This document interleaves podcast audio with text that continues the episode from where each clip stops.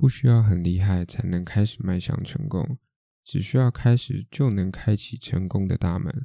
大家好，欢迎收听打造金库的瓜牛。本节目呢是致力于分享投资理财的频道。如果你也想要提早达到财富自由，诚挚的邀请您收听本节目，一起打造属于自己的退休金库。本节目采周更，会在每个礼拜六或礼拜日的时候进行更新。那有任何问题的话，都可以私讯我的 email，email 都会在我们的布告栏上面有公布。第三集开始，我们就要进入到投资的部分。那在后续的产业分析之前呢，我们先跟大家聊聊投资模式，因为大家要先了解自己的个性，然后找到属于自己的投资方式，对于后续听产业的分析的时候才会有更好的帮助。因为你可以从产业分析听完之后，去找到对应的股票。然后用自己适合的方式去进行操作。今天我们会跟大家分享四种比较大家常见的投资模式。那大家可以从这四种听完之后呢，去选择自己喜欢的操作模式，或者是将不同的模式呢去混搭在一起，创造出自己的投资的方程式。那首先呢，我会将将这四派切割成两边，第一边会是长期投资的，第二边呢则是。短中期投资的，那大家可以依照自己的个性、风险偏好啦，主要是风险偏好属于，哎，我想要低风险的，或者是高风险的，那大家自己去参考一下。那首先我们先讲长线的好了，因为大家可能对于长线投资比较有兴趣，毕竟大家在工作上面或者是课业上面没有那么多时间去研究啊，我们或者是去观察我们的股票，就是看盘呐，所以大家可能会偏好长期投资的部分。那也因此呢，长期投资的地方呢，我们会介绍的比较详细一点。长期投资呢，我会把它区分成三种模式。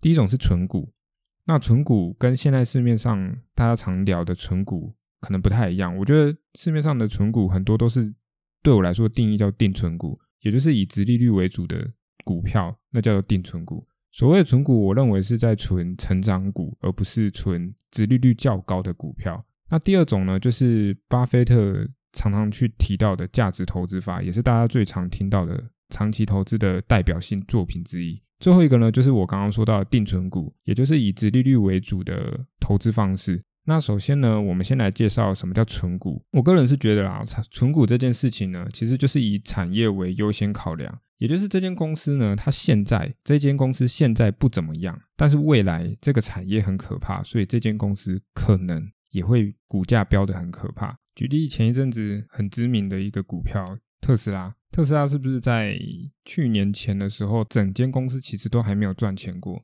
可是为什么从今年去年底开始到今年的时候疯狂的飙涨？一方面就是因为电动车本来就是未来趋势，只是大家那时候一开始的觉得是燃油车不会那么快被替代。可是随着现在最近呃各个政府啊提倡绿能，绿能这个里面啊其实就包含了电动车，因为绿能主要的目的呢就是零碳排嘛。那零碳排包含什么？就是我的发电不能有任何的碳碳的排放。我的任何的公司所做出来的东西，尽可能用出来的电都是干净的电。连畜牧业啊，其实都已经开始走向绿能。什么意思？大家应该也有听过 Beyond Meat 这间公司，其实就是在讲做一个未来肉。那未来肉就是一个仿造，它其实讲白了就是素肉嘛。可是为什么它要叫未来肉？是因为呃，它吃起来的口感以及它的味道。都很贴近真实的肉，所以这间公司在一上市的时候，是不是也声名大噪？原因就是因为其实全世界都越来越意识到绿能这件事情，因为这样子呢，特斯拉飙涨了一大段，对吧？所以其实存股就是在存这种未来性很高的产业。那存股的优势是什么呢？第一个，这个产业就是我未来作为飙涨的理由的支撑嘛。第二个呢，就是它是我们我认定啊，这个四个投资方式里面。扩张资金最快的一个方式，那它的快不是说哦，我短时间就可以扩张我的资金，而是长期来看，它的绩效会是最好的一个投资模式。但是呢，它的劣势就在于你在等待这个产业崛起的过程呢，你很容易会怀疑自己是不是挑错公司，是不是这个产业不如自己的想象，是不是我太过于觉得这个产业太过于美好。因为这样子的关系呢，常常会衍生下一个缺点，就是它刚开始发动的时候，就会产生想要获利的想法。当然不是说只有这个投资会有这个想法，但是因为存股这件事情，我们常常都会发动的时候可能突破新高，这个一年来的最新高的价格，然后你就会觉得说差不多了，可以获利下车了。可是这就已经违背我们当初存股的初衷。纯股当初的初衷就是这个产业未来会很好，很好的意思代表什么？它会持续的飙涨很大一段时间。所以呢，这边跟大家推荐一个在买存股的时候的进场的搭配的方法。我个人是推荐，如果可以的话啦，还是要先学一点技术分析的东西。但是主要学的东西不是学什么 K D M A M A C D 或者是 R S I 那种方式，而是学会看 K 棒。那学会看 K 棒的什么呢？就是你要如何去看它现在是不是盘整格局。只要学会看这件事情就好了。如果它是盘整格局，你就在盘整格局的下缘进行购买。但是呢，我个人还是认为存股这件事情，你仍然需要搭配停损。为什么呢？因为市场上啊。这个价格就是股票市场的价格，其实才是这间公司反映出来的真正价值嘛。那如果你不如预期的时候，它股价是不是会下跌？所以你应该要在盘整格局的区间下缘买进，然后并且在如果它真的不幸跌破的时候，就是区间下缘的地方跌破的时候，先停损出场，先把资金回收到自己的口袋上面。那如果假设假设哈，它一路下跌，等到什么时候可以卖？一样也要出现盘整格局的时候，才能开始进行购买，对吧？如果啦，不信它真的是跌破之后，马上要回来到这个区间，那也没关系，你就是花一点点小小的钱，去换来我可能未来有机会大跌的那个空间嘛。所以我觉得个人还是推荐大家，如果要存股的话，必须搭配停损，因为你才不会吃到后面很大一段的呃这个亏损。当然，如果你说我想用摊平的方式。去弥补这一切的话呢，那这当然是要配合资产配置的地方。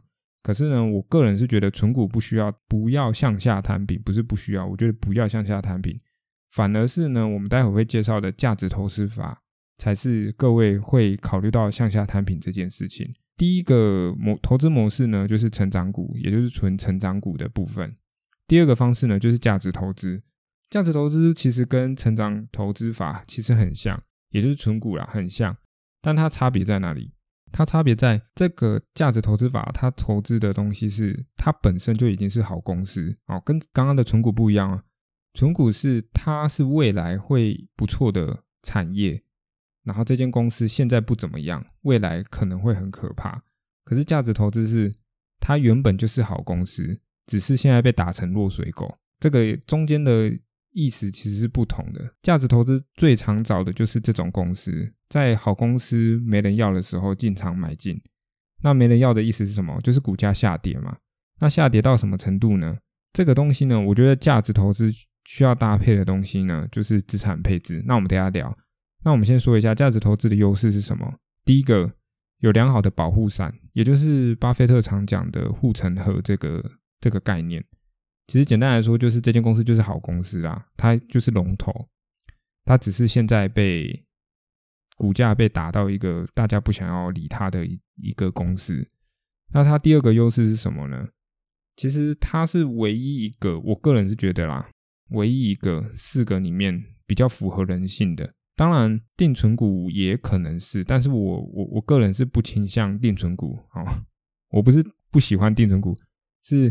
我个人觉得定存股本来就不是我们现在小资主或者是各位开始投资的，就是资金还没有很大的时候去做的一件事情。好，回到我们价值投资法这边来讲，它价值投资法的优势是它是逆势操作。什么叫逆势操作？逆势操作就是股价越跌我越买，是不是很符合我们的人性？也就是股票越便宜我越想买，对吧？所以这叫逆势操作。那它缺点是什么呢？缺点就在于说你。预估这间公司它的价值应该是假设假设，这间公司的价值应该有一百块，可是它现在跌到了六十块好了，那你会觉得说现在买进很便宜，我想要开始买进，可是呢，它一路跌跌到四十块的时候，你还是会继续买进，因为毕竟你就是在价值投资，而且你预估的价值就是一百块，但是它最可怕的点就是你可能长期都无法回归到。我们所估计的价值，也就是那一百块。这就是价值投资法的缺点以及它的劣势的点。好，那我们现在来讲的是价值投资法，如果是真的个符合自己个性的话呢，我们应该要怎么去买进，以及该搭配什么方法？我的建议是搭配资产配置的方法。什么意思呢？大家应该都会听过分批买进，对吧？那分批买进这个方式呢，大家最常买的就是一种正方形、哎长方形的概念。也就是叠两块，我就买进。假设我先这样举例好了，我总共有一百万，那我买进的方式我要切成五等份，也就是可能现在一百块的时候，跌到八十块的时候，我要买进啊五分之一，然后跌了再跌二十块的时候，也就是六十块的时候，我要再买五分之一，以此类推，慢慢买下去。可是我的建议是不要用这种方式，用三角形买法，也就是在假设。在八十块或者是九十块的时候，你买进了第一批，然后是不是五分之一，而是可能这个总资产里面的十万块而已，也就是十分之一，就是一百万里面的十十分之一，就是十万。那第二阶段的时候，你就可以买进二十万，也就是慢慢的增加你的资金的部位。那你会发现，这种方式买到最后呢，你的均价会来的比刚刚我们说的长方形的分批买进还要来的。低，而且会低蛮多的，但唯一的缺点是什么？唯一的缺点就是你可能买不到最下面，股价就回上去了，所以你可能买的股数呢，没有来的长方形来的多。可是我的建议就是，因为毕竟都已经价值投资了，而且你是要分批买下去的，所以你宁可让自己的均价越低越好，对吧？所以我的建议还是用三角形买法。当然，如果还是想用长方形买法也 OK 哦。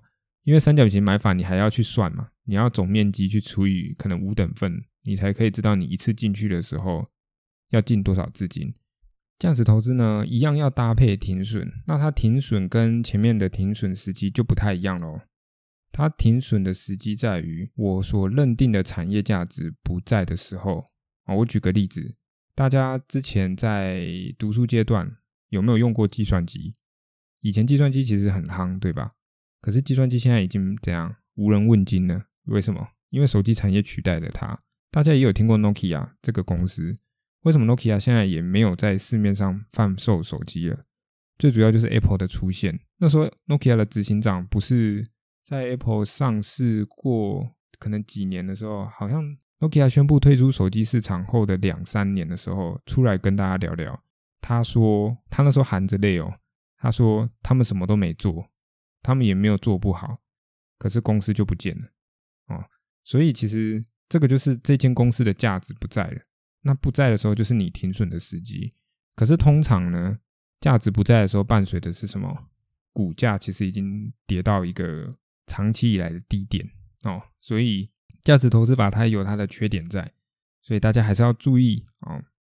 大家要知道，价值投资法你还是要停损。唯一不停损的啦，我个人是觉得。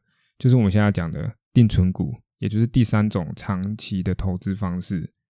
那定存股其实信奉的一件事情就是时间是他的好朋友。但是呢，哦，我们来听听这个定存股的方式的优缺点是什么？定存股的优势呢，就是每年会稳定加薪。哦，刚刚我们前面两个投资方式，长期的投资方式，是我们都没有说每年会稳定加薪吧？那定存股它的优势就是它每年都会配发配息，那我们通常会去找殖利率不错的公司，去让我们本身的薪水可以在每年的年底的时候提升，对吧？那它的第二个优势呢，就是我不需要 care 外面的投资世界长什么样子，不管现在是万七万八，或者是。现在是九千、六千、三千，我都不会 care，因为这些事情都跟我没有关系。我只想要稳定加薪哦。所以听到这边呢，应该就可以知道它缺点是什么了，就是它资本的扩张没有那么的快，而且是我个人是觉得是最慢、最慢的一个方式。然后呢，什么个性不适合做这个呢？就是比较没有耐心的人啊，因为定存股。信奉的就是时间嘛。那如果没有耐心的话，其实很容易没有办法成大事。没有办法在定存股的这个投资方式上获利啊。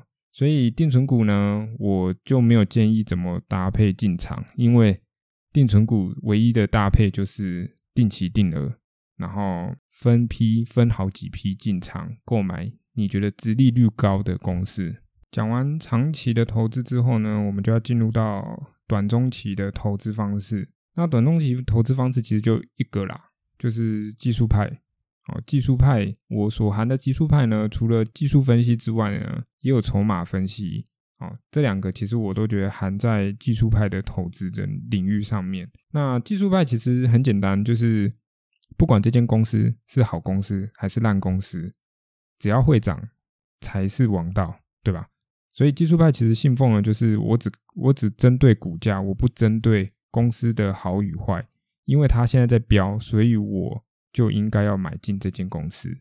那优势是什么呢？他信奉的东西就是价格才是真的哦，价格会反映这公司一切的事情。第二个呢，它的优势就是获利的周期会比较快，但是是不是扩增资金最快的方式，我想见仁见智啦，因为。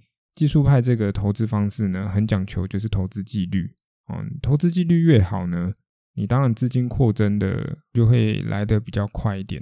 那所以呢，在技术派投资其实很重要的一个点，就是要操作纪律要很遵守了。那技术派的投投资的劣势是什么呢？常常会遇到一件事情哦，我把它形容像是停损，就像遇到三宝一样。常常来的莫名其妙，你就会觉得说莫名其妙，我买进的点明明就是一个不错的点，可是为什么突然我就被扒出去了？突然我就被洗出去了？哦，所以技术派其实第一个劣势就是它常常会被扒来扒去，会被股价骗来骗去，或者是有人会刻意去操作。但是技术派的人呢，就算被扒，就算怎样，他还是会马上停损。哦，这是很重要的一个地方。第二个呢，它的劣势就是。如果个性不够理性的哦，是没有办法驾驭这个投资方式，因为就是不够理性，你常常会对这间公司产生感情，产生感情之后，你就容易怎样不不遵守停损这件事情。那技术派的进场呢，有各种啊，我觉得这边我们今天是不细讲到那么多，因为它有各式操作，有像我们刚才说到的 K D R S I M A C D，甚至是什么布林通道，或者是裸 K。哦，单纯看压力支撑的方式，这些都有，只要能出现，就是大家讲得出来的东西，其实都能获利。但是重点在于什么？重点在于你用这个方式有没有遵守这个方式的投资纪律，或者是你在采用这个方式的时候，你自己的投资的投资日志有没有撰写的呃很完善？然后每一次的操作有没有记录下来去？改善自己的可能失误的地方，或者是呃做错的地方，其实这个对于技术派操作来讲是蛮重要的一个点，也就是写投资日志。那对大家以后有兴趣想要学怎么写投资日志的话，可以欢迎私信我的 email，然后我有机会的话，我开一集教大家怎么，应该说跟大家分享我从不写投资日志到写投资日志对我的改善，以及怎么去写投资日志。哦，这个可以跟大家去分享。那停损一样哦，我刚才说了这四种方式，唯一不停损的，应该就就是定存股投呃技术派投资呢，一定会停损啊，常常停损哦。所以各位要有心理准备，要使用这个方式的话，就要被扒到里外不是人的感觉。OK，那今天就跟大家分享这四种操作模式。那我先跟各位讲一下，就是我自己的哦，我自己的操作模式哦，我是以 A。也就是第一个存股的方式去看待我要买进的标的。第二个，我要买进的时候的买入点会是以技术派的操作进行买入。哦，所以这个就是我先选股，选股完之后，我再从我选股的这个名单里面去挑选我现在技术面来讲可能最好的标的物，然后会进行买入。所以我刚刚有跟大家聊到说，我在存股的时候建议的进进场搭配是什么？可能是盘整格局哦。如果要买突破格局也可以，那我们就要把它不再是当做投资，而是要把它当做是投机的角度去看待。当然，你在投机也可以搭配产业，因为这个产业或许是时下正行，或者是即将呃爆发的产业。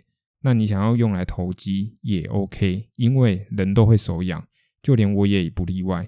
我总共会有三四个账户，那我每一个账户都有自己各自的用意。我可能会有投资的账户，我可能会有投机的账户，我可能会有价值投资的账户。这又牵扯到我的资金分配。那这个之后呢，有时有空的话，我们再开一集跟大家聊聊我每一个账户是怎么去使用的。所以呢，最后总结一下。我个人是信奉的是纯股啦，那我的纯股不是一般大家市面上所认定的直利率的股票，我的纯股常常一开始是没配息的，可是未来这个产业爆发之后，可能哦，可能这间公司会配息，我就举一档股票就好了，呃，世纪钢，也就是绿能产业里面的离岸风电，最近比较红的绿能产业。当然，它最近也受惠在钢钢铁的部分啊，只是主要不是钢铁的关系而让它涨价，反而最近它陷入一个盘整的格局。如果大家有兴趣，可以去看看。那从下一集开始呢，我们就会进入到产业分析的部分。那如果大家有兴趣的话呢，就是每周六或日的时候我会进行更新，那大家再准时收听。如果可以的话呢，也可以关注一下我的频道。那最后呢，有任何问题一样就是私讯到我的 email，我会在节目上或者是直接用 email 回复你。那我们下一集见，拜拜。